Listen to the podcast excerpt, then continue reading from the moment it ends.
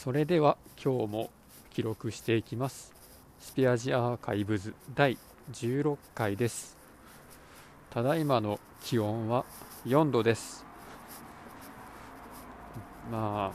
昨日おとといと比べたらちょっとマシかなっていう感じの寒さの中帰っています。踏切からこの位置までそこそこ距離がありますけど録音したらどんな感じで聞こえるんだろうか。結構入ってんのかな。あ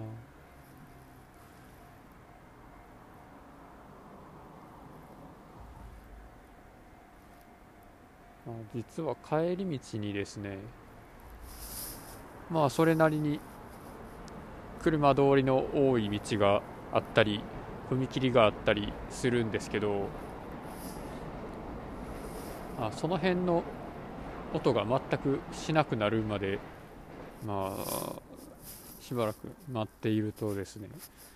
こう話す時間が結構削れていってしまうんですよね。なのであできるだけそういううるさい音の発生源からは離れたところで踏切が待つのを待ったり信号で止まるのを待ったりとかやりながら帰ることになるので録音しながら今日みたいに帰っている時の方が普段のこれまでの、まあ、録音せずに、えー、歩いて帰るっていうあちょっと待ってください。どっちがどっちか分かんなくなりましたね、えー、まあ、何が言いたかったかというと今までより、えー、駅から家までの歩いている時間が伸びています。これは自分でも全く想定外だったんですけどこの、まあ、ちょっとでも、えー、長くしゃべるというか、まあ、変なところで切ってしまわないように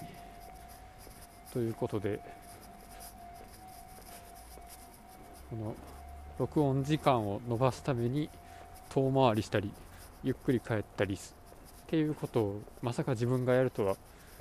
思っていませんでした。どっちかというとというかもうどっちともどっちかも何もそもそも、えー、自分の声を出して喋るっていうのが、まあ、好きではないっていうところからこのラジオは始まったと言っても過言ではないんですけれどもまあそんな自分が、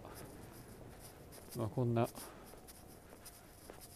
喋るなんてしかも、まあ、路上である意味公開収録な状態でまあちょっとでも喋りたいと思えるようになってきたっていうのはかなり意外な発見でした。と前置きはこれぐらいにしてですね、えー、今回は第16回になりますので、えー、30日間連続録音チャレンジのもう半分を超えて折り返しに入ったということになります、えー、これもまた自分でも思っていなかったというのが正直なんですけども、こんなに続くとは実は思っていませんでした。で今回この連続チャレンジをするにあたって、えー、継続することについて特に思っているのはやっぱり継続するためのハードルをできるだけ下げるっていうことと、えー、まあ、その継続する時のルールを、まあ、途中で変えたりできるだけ緩くするっていうことですね。これまでの継続の失敗でよくあったパターンとしては、まあ、どんどん継続していくにつれてどんどん書く分量が増えていったブログだったりとか、なんというか、まあ、ある程度の内容がないと投稿してはいけないみたいな思い込みとかそういうこうある意味自分とのクオリティの戦いになってくるんですけど、まあ、これはあれですね。樋口さんも、まあ、よく言ってるよくおっしゃってることですけど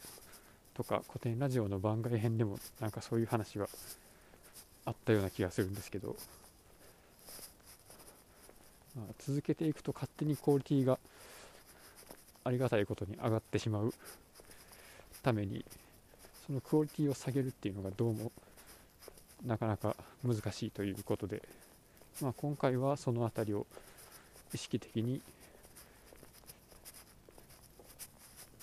もう本当になんタイトルコールと終わりの挨拶だけの第14回とかもありましたけどまず続けることを第一にやってきているからここまで16回目まで続いているのかなというそういうふうに考えています。まあ途中ルールを変更したりもしましたからね、まあ、まだそのチャレンジをクリアしていないのにそんなことを言うのかということなんですけどもしこの30日間連続のチャレンジをクリアしたら次は何を目標にしようかなというところなんですけど次はじゃあ60日間連続まで記憶記録を伸ばせるかどうかをやってみましょうかね。ほんまにそこまでいけるんかなっていうのは、まあ、今の現時点ではちょっと想像もつかない地平にいることになりますがまあそれもまあその時になってみたら後で振り返ったらまあそんなこともあったなみたいな感じになるんでしょうね。まあ、自分がこの今回のチャレンジでも思っているような継続について意識したのは実は去年ぐらいかな。去年の半ばぐらいで、まあ、このラジオで何回か出ているデュオリンゴっていうアプリの話ではあるんですけどこのアプリを見つけたのが2019年の12月でして、まあ、電車の中で、え前の席に座っていたおじさんが中国語の勉強をしてたっていうところで、まあ、このデュオリンゴのアプリを特定することができてでそれでそこから毎日、まあ、年末も年始もえ妻の実家に帰って甥っ子と一緒に中国語の勉強するみたいなことをしてたわけですけども、まあ、それが1月の半ばぐらいまではよく続いてたんですけどもそこからあの全然やらなくなってしまいまして。で7月ぐらいになってからですかね。ふともし自分が正月から毎日デュオリンゴの中国語を続けていたらどれぐらい中国語が分かるようになってたんだろうっていう毎日ちょっとずつやってたらそれだけで結構分かるようになってたんじゃないのかなっていうふうにふと思いましてなんかすごくもったいなくな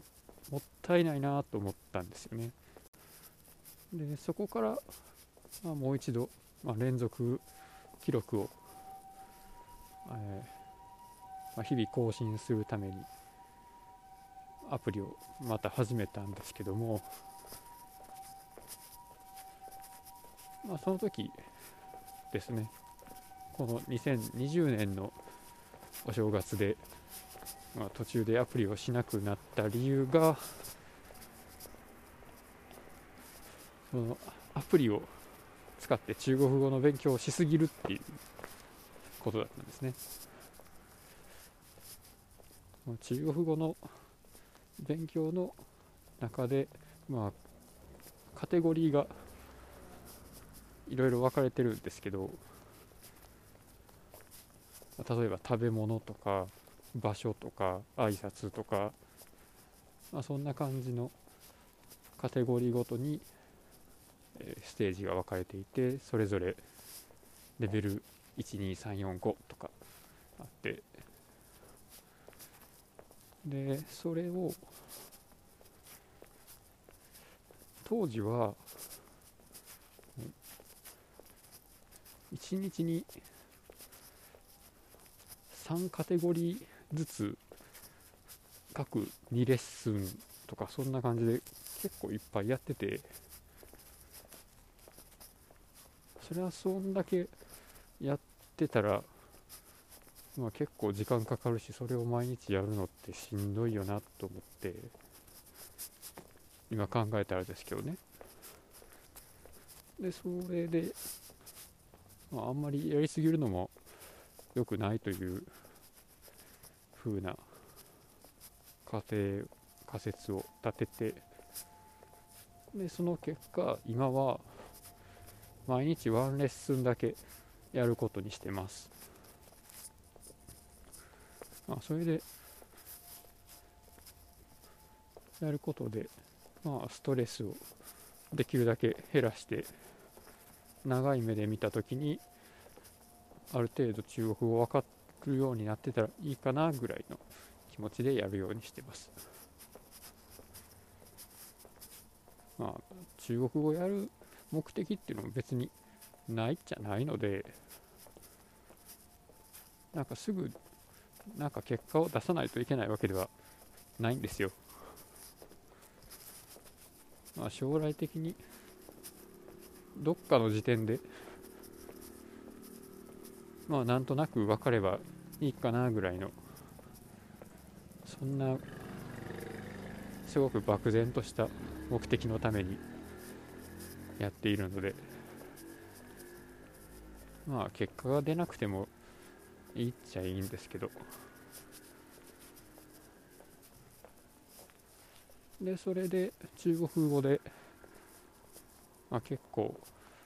アプリで勉強しながら楽しく過ごせているので、まあ、それの第2弾って感じでアラビア語をやっているっていうのが最近の話で。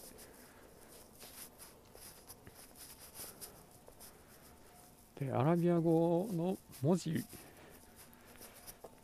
を見てそれの読みを学んでいるところなんですけど昔自分が大学院に行った時に、まあ、ヨルダン人が留学できていてでさらにその2ヶ月ぐらいかなだけ JICA の研修生としてイラク人が、まあ、僕の先生のところに来てですね。でそのイラク人にあの DNA のクローニングとか形視転換とか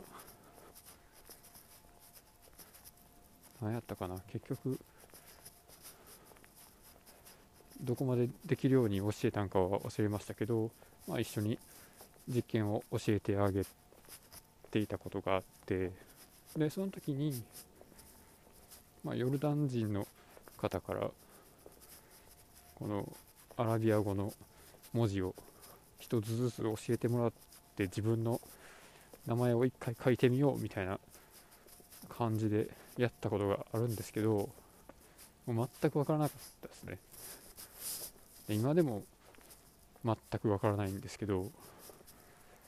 全く分からない理由が文字一つ一つ見てたらなんとなくまあ見慣れてくるんですけど文字が2つ並んだらその文字がつながるんですよね。でちょっと形変わるんですでまだその辺の法則性が全く見えてないのでこの、まあ、全部の文字かける全部の文字通りこの2つ隣り合った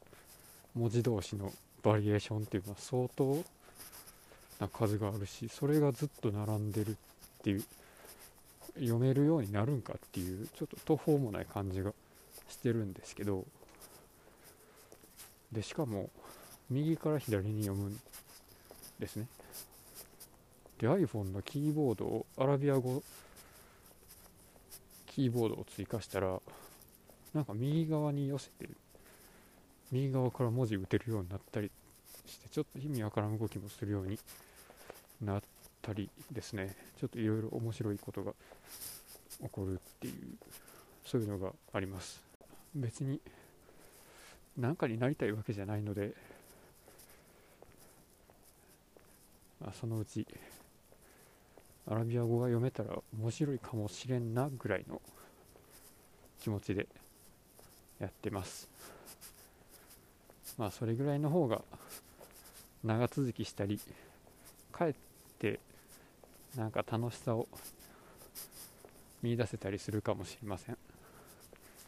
まあそんな感じで、えー、今回は結構フィラーを減らせてかつ、えー、空白の時間を減らせたのではないかなと思います。これも練習の成果ですかね、まあ、この先、まあ、自分がもっと話すのが